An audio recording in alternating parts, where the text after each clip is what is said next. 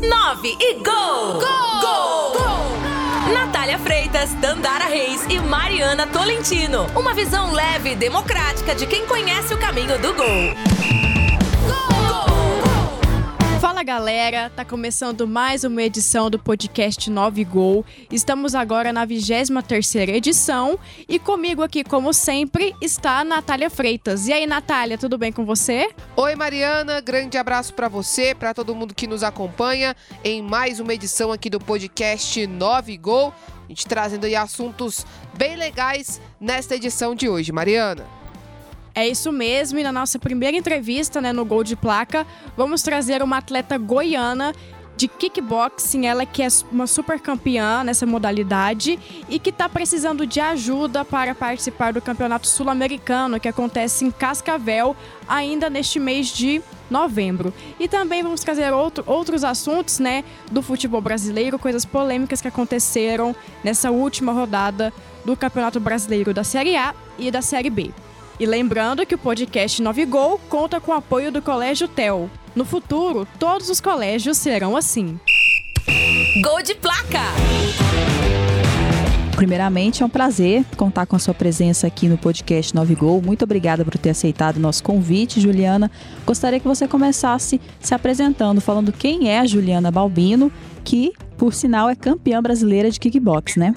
Meu nome é Juliana Rocha, Juliana Balbino Rocha, né? Tenho 39 anos. Eu sou atual é, número um do ranking brasileiro de kickbox na categoria 65 quilos low kicks. Eu sou bicampeã brasileira, vice-campeã mundial, pentacampeã goiana, campeã da Copa América, campeã da Copa Nacional, da Copa do Brasil, da Copa Goiás. Então já tenho um histórico aí bem, bem extenso de títulos dentro da modalidade. Eu comecei aos 32, já comecei um pouco tarde, né, é, para esporte, mas foi devido mesmo à indicação médica, é, por, por saúde mesmo. Eu era obesa, é, eu pesava acima de 100 quilos, eu tinha um histórico de depressão, ansiedade, e comecei a fazer o esporte, me apaixonei e decidi lutar. Então hoje aos 39 eu vou mostrar para a galera aí também que, que não tem idade para começar nada, para a gente tentar ser alguma coisa ou ter alguma coisa na vida, tem que começar e fazer, né? Então é isso. Conta pra gente um pouquinho, é, para quem não conhece o esporte, o que, que é o kickboxing? O kickboxing é uma modalidade de luta em pé, que a gente fala, que veio do karatê também, um pouco do karatê, e é bem difundido mais fora. O Brasil ele não é tão conhecido, assim, não. Agora sim, tá mais em alta porque é um esporte olímpico agora. E o kickbox ele é usado, ele é a base de mão e pés, né, chutes, né, chutes e, e o boxe em si.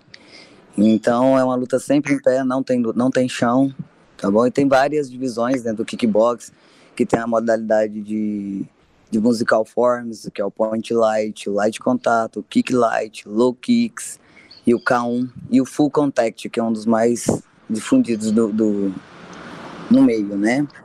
É, o kickbox agora no Brasil está chegando bem forte. Depois que, que, foi, que, ele, que ele se tornou olímpico, agora ele vai ter um, um reconhecimento maior.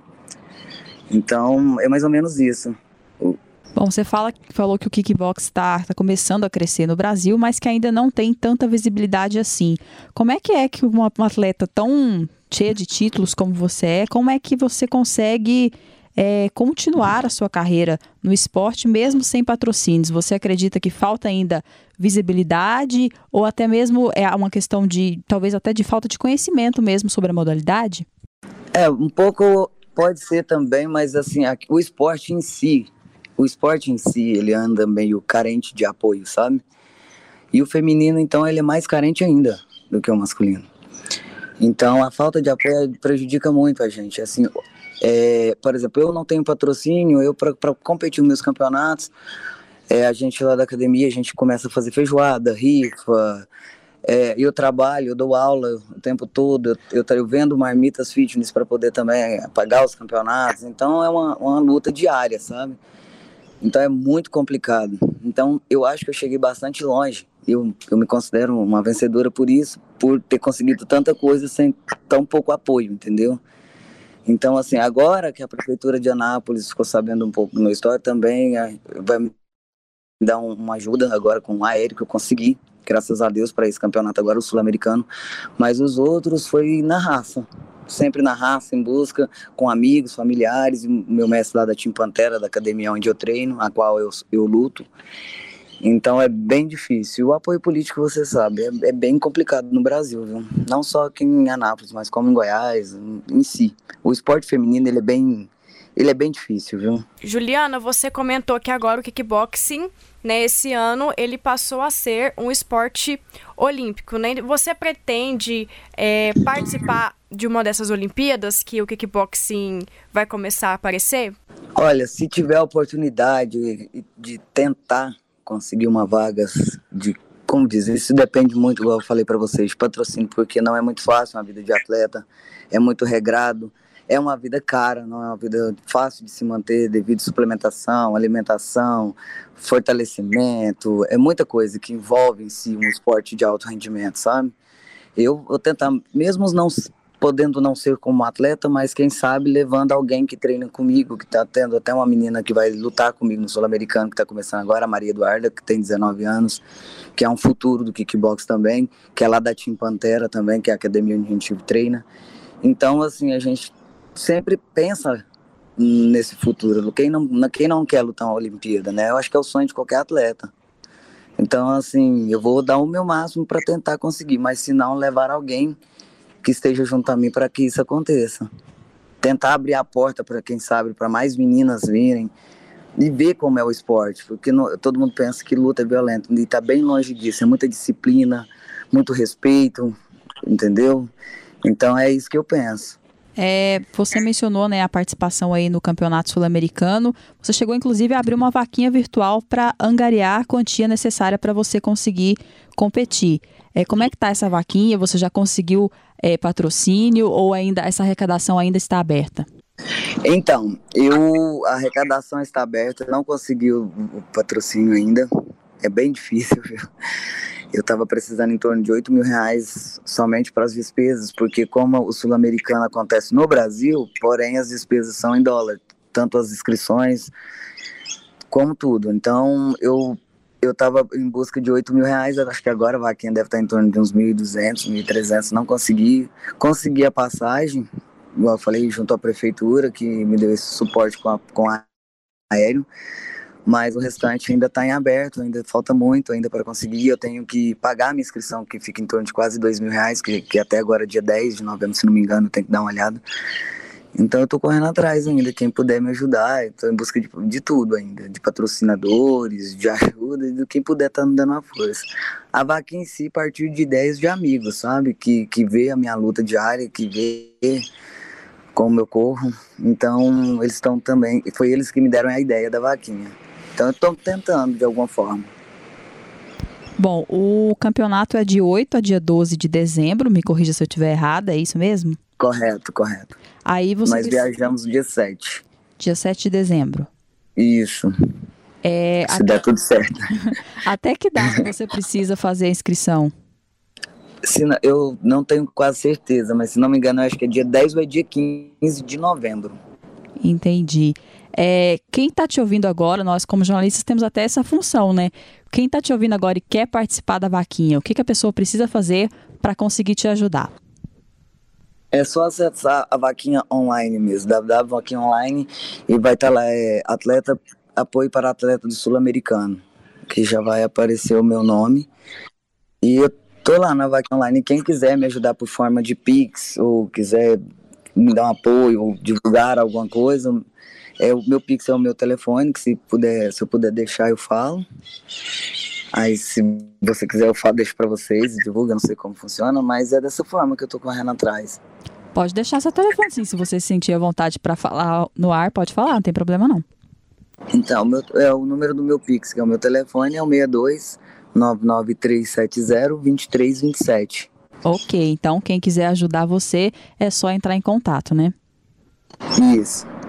Juliana, você comentou em uma das suas respostas que o esporte feminino é bem mais difícil assim de visibilidade do que o esporte masculino. E você, por ser mulher, você já sofreu algum tipo de preconceito por estar em uma modalidade de luta? E também, quais as principais dificuldades que você enxerga entre o masculino e o feminino? Então, sim, já, lógico, já passei pelos processos do, do preconceito em si, até mesmo dentro de pessoas de dentro do esporte, sabe? É bem complicado. Porém, é, assim, acho que a maturidade, com a idade, a gente vai relevando certas coisas e buscando o sonho da gente, né? Então, eu acho que eu abri um, uma porta muito grande para muitas mulheres daqui de Anápolis verem esse esporte com outros olhos, entendeu? É, que ajuda também, ajuda a gente, um modo feminino, como defesa pessoal também, entendeu? E a diferença é o seguinte: o masculino ele sempre tem mais apoio, a bolsa, o, a bolsa é mais cara, é, o, o, é mais divulgado, ele tem mais atenção, apesar do feminino ter crescido bastante, viu? Não estou falando que tá, tá em falta, mas assim, falta muito ainda para equiparar o esporte masculino. Não, não tem nem como comparar, entendeu? Mas a gente está em busca, está crescendo muito. E eu fico muito feliz de fazer uma. Na, participar desse processo, sabe? De, de abertura para o campo feminino. E eu fico muito feliz do que está acontecendo agora no cenário do esporte, principalmente na luta, do MMA, do kickboxing. Então tá tendo, tá sendo bastante divulgado. Porém, ainda falta bastante para chegar ao nível do masculino. É, você é de Anápolis ou você representa a cidade de Anápolis? A sua, o lugar que você treina é em Anápolis? Eu sou, é, eu sou, eu nasci em Goianésia, mas eu sou residente em Anápolis, represento Anápolis, Goiás. Eu tô aqui há bastante tempo. Entendi. É uma coisa que eu queria te perguntar: o que, que você almeja para o seu futuro no esporte? Cara, o meu sonho maior é, é continuar divulgando o esporte para todos, sabe? Assim, é, o meu sonho é, é que todo mundo olhasse para o esporte e, e visse o futuro que é. O esporte salva vidas, sabe? Como salvar a minha, eu tenho certeza que pode salvar de várias pessoas, tanto no campo da depressão, da ansiedade, da obesidade. E é um futuro para as crianças hoje em dia. Se todo mundo. O meu sonho mesmo era que um dia eu pudesse abrir um projeto juntamente com o meu mestre, que ele tem esse sonho, que é o Pantera, ele tem esse sonho de abrir um projeto para crianças e a gente um dia ver esse projeto ser realizado, sabe? Porque eu, eu, o povo não vê o que o esporte faz, não tem ideia do que o esporte pode fazer. Esse é o meu sonho, de trabalhar com isso. Você mencionou que o esporte né, pode salvar a vida de uma pessoa, inclusive que salvou a sua, e que muitas vezes as pessoas não enxergam o que, que é o esporte. O que, que é o esporte para você, então, Juliana? É vida. O esporte é uma esperança que, que, que a gente tem que ver, como diz, olhar com outros olhos, sabe, com mais carinho. O esporte, como diz, ele hoje é a minha profissão, entendeu? Hoje o esporte me, me trouxe até aqui onde eu estou falando com vocês. Se não fosse o esporte, eu não estaria sendo vista, entendeu? Então, para mim é isso. O esporte hoje na minha vida é tudo. Entendeu? Me acompanha lado a lado. Juliana, a gente já está quase chegando aqui no final da nossa entrevista e eu queria que você desse um recado para as meninas que, que querem é, ingressar numa, no esporte de luta, que, que você tem a dizer para elas é, para começar? Que tenham, venham, passam a conhecer, abram a cabeça, venham conhecer o esporte, tanto quanto pela saúde, para um estilo de vida ou para competir. É, eu queria muito que as meninas viessem, abrissem, ver mesmo com outros olhos, porque não é um esporte violento, é um esporte com bastante disciplina, respeito, humildade, então, assim, é um estilo de vida mesmo, sabe? O kickbox ele é um estilo de vida. Eu acho que qualquer arte marcial é um estilo de vida. Então, eu queria que faça esse convite para toda garotinha, criança, adulto, pessoas mais velhas. Eu tenho alunos com 60 anos, tenho alunos com 10 anos, 7 anos, então não tem idade. Que nada é impossível. Se você tiver com passando por um momento difícil, se tiver precisando de alguma forma de alguma ajuda, vem, vem conhecer o esporte ele vai te mostrar outro caminho, outros olhos e uma força maior de vontade. Então é isso que eu tenho para falar para as meninas. Muito obrigada, Juliana. Foi um prazer conversar com você, viu? O prazer foi todo meu. Eu agradeço a vocês pela oportunidade, que vocês fazem muita diferença o que está acontecendo agora. Assim, nunca aconteceu comigo, de ter tanta visibilidade. Então, assim, é muito importante vocês também mostrarem isso, porque, como diz, vocês são os olhos, né, do, de tudo. Então, eu só tenho a agradecer por esse, por esse momento, vocês deixarem eu participar da vida de vocês um pouquinho. Viralizou, repercutiu e virou pauta. E no último final de semana tivemos muitas coisas repercutindo nas redes sociais. Mas vamos começar o nosso Viralizou de hoje com algo que aconteceu aqui, em Goiânia, envolvendo, claro, o futebol goiano. No último domingo, Vila Nova e Guarani se enfrentaram pela Série B do Campeonato Brasileiro e as duas equipes empataram por 2 a 2. Mas o que chamou a atenção não foi nem o placar do jogo ou o desempenho das equipes dentro das quatro linhas. O que chamou a atenção mesmo foi a falha no equipamento do VAR. Desde os minutos iniciais da partida, o equipamento do árbitro de vídeo não estava funcionando e as duas equipes foram avisadas pelo árbitro da partida que o que iria prevalecer seria as decisões dentro de campo, que a arbitragem nesse jogo não teria o auxílio do árbitro de vídeo por conta de falhas no equipamento. Pois bem, durante a partida, o Vila Nova marcou dois gols com o Alisson, sendo que no segundo o passe veio do Cleiton. E o Guarani alega que o atacante do Vila Nova estava impedido na hora de fazer o passe para o Alisson marcar o segundo gol.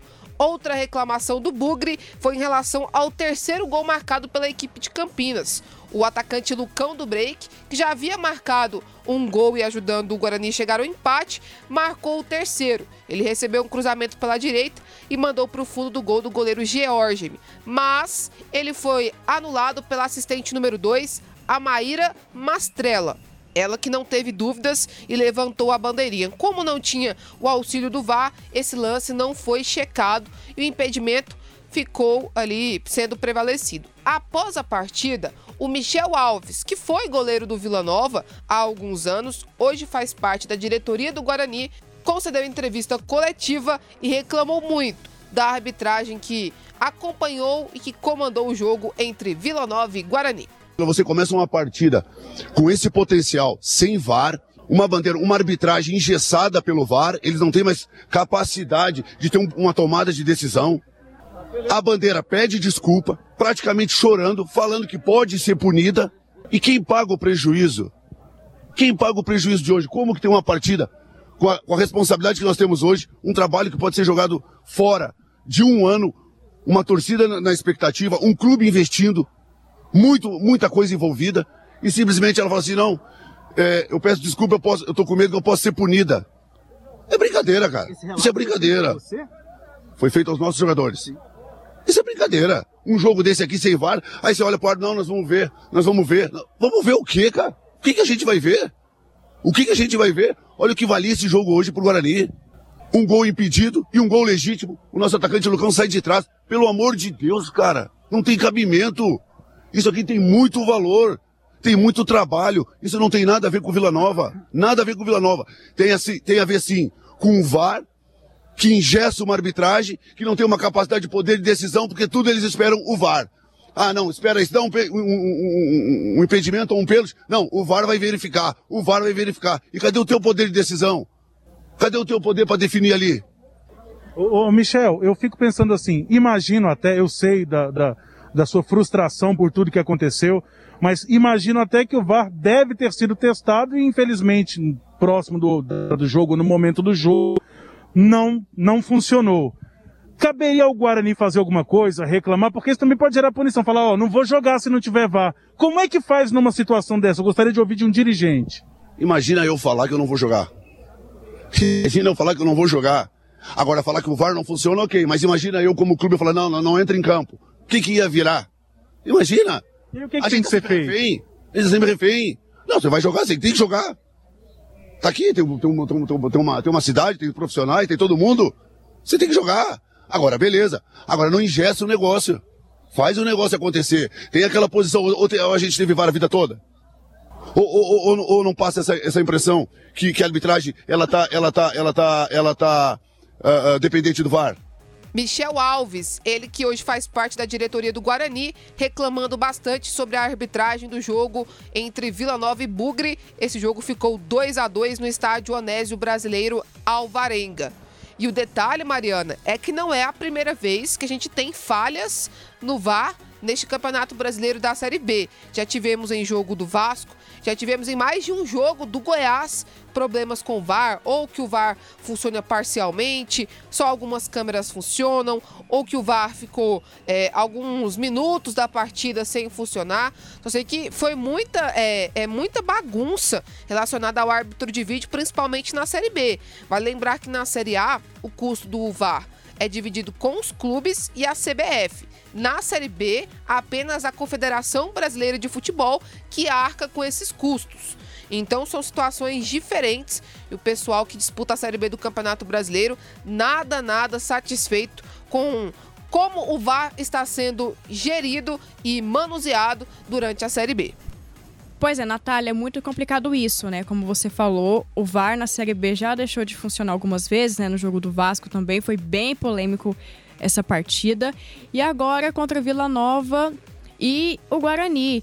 E assim, é um pouco um pouco difícil, é um pouco chato porque como ele comentou aí na entrevista, pode ser um trabalho todo feito que foi penalizado, prejudicado por conta do VAR. Ele até comentou também que a bandeirinha, no final do jogo, né, ela pediu desculpa para eles, porque ela falou que ia ser punida por causa disso, que ela viu que tinha errado, mas aí já não adianta mais nada, né? O Guarani, que tá lutando também pelo acesso à Série A, uma coisa muito importante, acesso à Série A, foi prejudicado por conta disso, né? Porque a bandeirinha, ela falou que errou.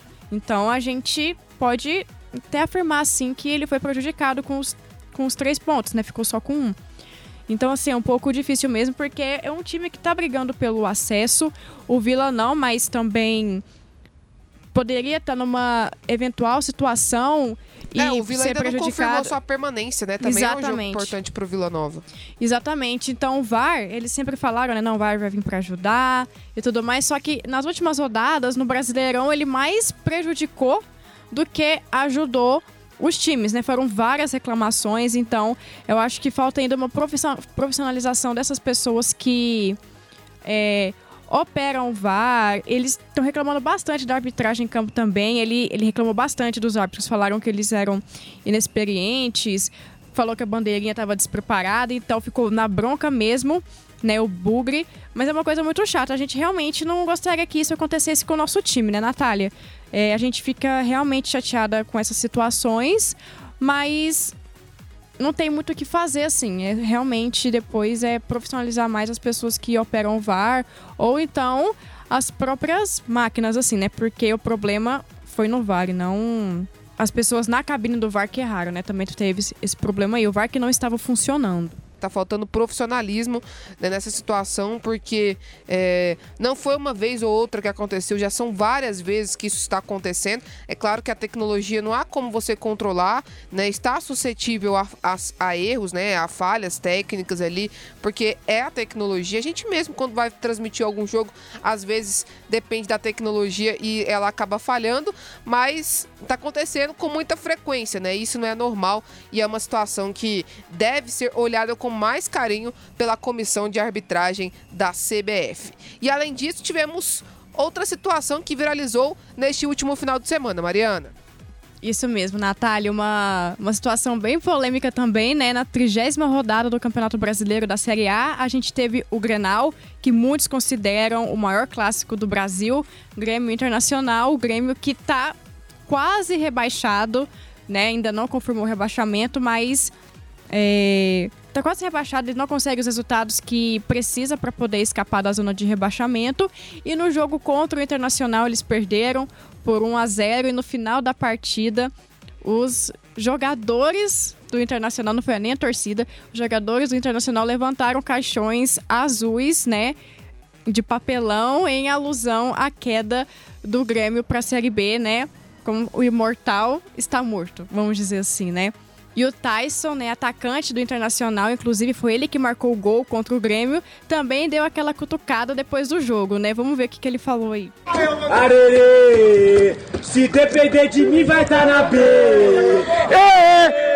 Então vimos aí o Tyson, né, falando sobre essa situação do Grêmio, né, cantando essa música aí, comunicando com os é, torcedores do Internacional. E aí, Natália, o que, que você acha dessa é, dessa provocação no futebol, levantar caixão, depois o jogador é, cantar música referente que o time vai jogar na Série B, se depender de mim, o Grêmio vai estar na Série B. O que, que você acha dessa situação no futebol brasileiro? Eu acho uma provocação normal, Mariana. Eu acho assim que você não fere ali é, a índole, o caráter, não é nada preconceituoso. Eu acho que é uma provocação normal, né? A gente sabe como que é o ambiente lá do Grenal, esses clássicos entre Inter e Grêmio, né? São sempre assim, né? Então é sempre um clima assim. E eu não vi nada é, que pudesse ser maldoso, né? É aquela provocação normal. O Patrick, volante do Internacional, recebeu os caixões de papelão, como você disse, da torcida do Inter que jogou lá no gramado, né? E ele pegou, foi comemorar com a torcida dele lá no canto dele. O Patrick não foi nem perto dos jogadores do Grêmio, que já estavam deixando o gramado. Ele foi pro rumo da torcida do Internacional e os jogadores do Grêmio acabaram vendo aquela cena e gerou aquela toda aquela confusão. Mas eu vi como natural. Acho que se a situação fosse inversa, os jogadores do Grêmio também fariam isso com a torcida do Internacional. Então eu, acho provocações normais, acho que é provocação do futebol mesmo, e não vi nada assim como que pudesse gerar aquela confusão. E sobre o Tyson, né, mais natural ainda, é um jogador que tem muita identificação com o Internacional, ele marcou o gol e foi ali comemorar com a torcida do Internacional, também é, não foi fazer isso, provocar lá os jogadores do Grêmio, lá na cara dos jogadores do Grêmio, ele comemorou com os torcedores dele, eu achei isso bem natural, tanto que viralizou nas redes sociais. Mulheres na História. Mariana Nunes é uma lutadora brasileira de kickboxing que coleciona diversos títulos na carreira. Campeã sul-americana e vice-campeã mundial em 2019. Também duas vezes campeã pan-americana e três vezes levantou o título do Campeonato Brasileiro, além de cinco troféus do Campeonato Paulista de Kickboxing. Além disso, a atleta de 28 anos está no ranking das 10 melhores atletas do mundo no peso de até 52 quilos. Mariana também é faixa preta de sua categoria. 9 e gol! Gol! Gol! Então, com isso, chegamos ao fim de mais uma edição do podcast 9 Gol, 23 edição, com a Juliana Rocha. Falamos do Grenal, falamos é, da confusão do VAR e também falamos sobre mais uma mulher que fez história aqui é, no Brasil, né? Em outras modalidades. Então é isso, Natália. É, até a próxima. Até a próxima, Mariana. Grande abraço para você. Uma entrevista muito importante. Você que tem condições, ajude a Juliana a representar aí o nosso estado nessa competição importantíssima para a categoria dela. Tem todas as informações aí para você poder ajudar a Juliana. Grande abraço, Mariana. E voltamos na próxima semana com mais uma edição do 9 Gol. E você, ouvinte, pode conferir a edição do podcast 9 Gol toda segunda-feira às 8 horas da noite no Sagres 730 AM e antes no nosso site sagresonline.com.br às 6 horas da tarde. Lembrando que o podcast 9 Gol conta com o apoio do Colégio TEL. No futuro, todos os colégios serão assim. Até a próxima!